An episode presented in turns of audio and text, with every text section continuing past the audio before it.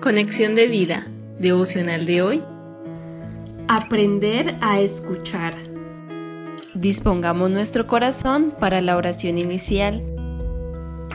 Amado Dios, gracias por tu amor inagotable, por darme tu palabra como guía e instrucción para mi vida, por colocar personas importantes como mis padres, maestros, líderes y pastores quienes me han ayudado a orientarme en el camino de la vida.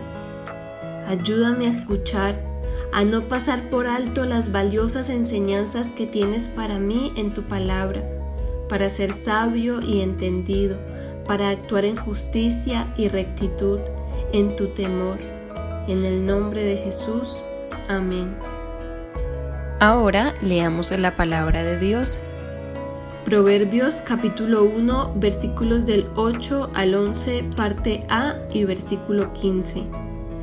Oye, hijo mío, la instrucción de tu padre, y no desprecies la dirección de tu madre, porque adorno de gracia serán a tu cabeza y collares a tu cuello. Hijo mío, si los pecadores te quisieren engañar, no consientas. Si dijeren, ven con nosotros, hijo mío, no andes en camino con ellos, aparta tu pie de sus veredas. La reflexión de hoy nos dice, esta porción del libro de Proverbios dice, Oye, hijo mío, escuchar es el primer llamado de este libro, recordándonos Deuteronomio 6 del 4 al 5 que dice, Oye Israel, Jehová nuestro Dios, Jehová uno es, y amarás a Jehová tu Dios de todo tu corazón y de toda tu alma y con todas tus fuerzas. Escucha, Israel, es el Shema judío. Shema significa escuchar y es tan importante que Jesús dijo, el que tiene oídos, oiga.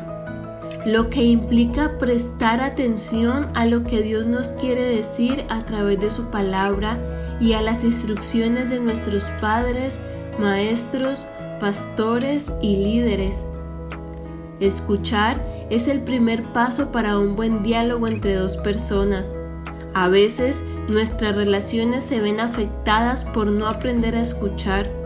Igualmente pasa con nuestra relación con Dios cuando nuestra comunión diaria se vuelve solo un monólogo y no damos espacio para que el Señor nos hable a través de su palabra y no meditamos en ella para que el Espíritu Santo ilumine nuestro espíritu con su verdad.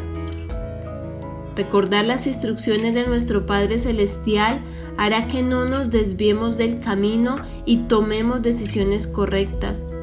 Cuando seguimos los pasos de los inicuos que no obedecen los principios de Dios, sino que actúan en su insensatez, podemos caer en desobediencia y ser arrastrados por el pecado, como dicen Proverbios.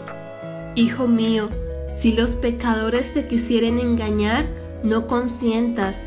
Si dijeren, ven con nosotros, hijo mío, no andes en camino con ellos, aparta tu pie de sus veredas.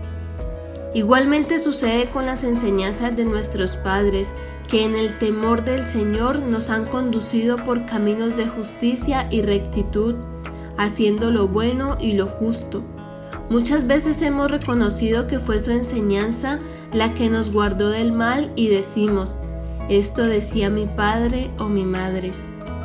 Aprendimos muchas cosas que fueron el fundamento sobre el cual construimos nuestra vida y aún más cuando nos enseñaron a confiar en Dios.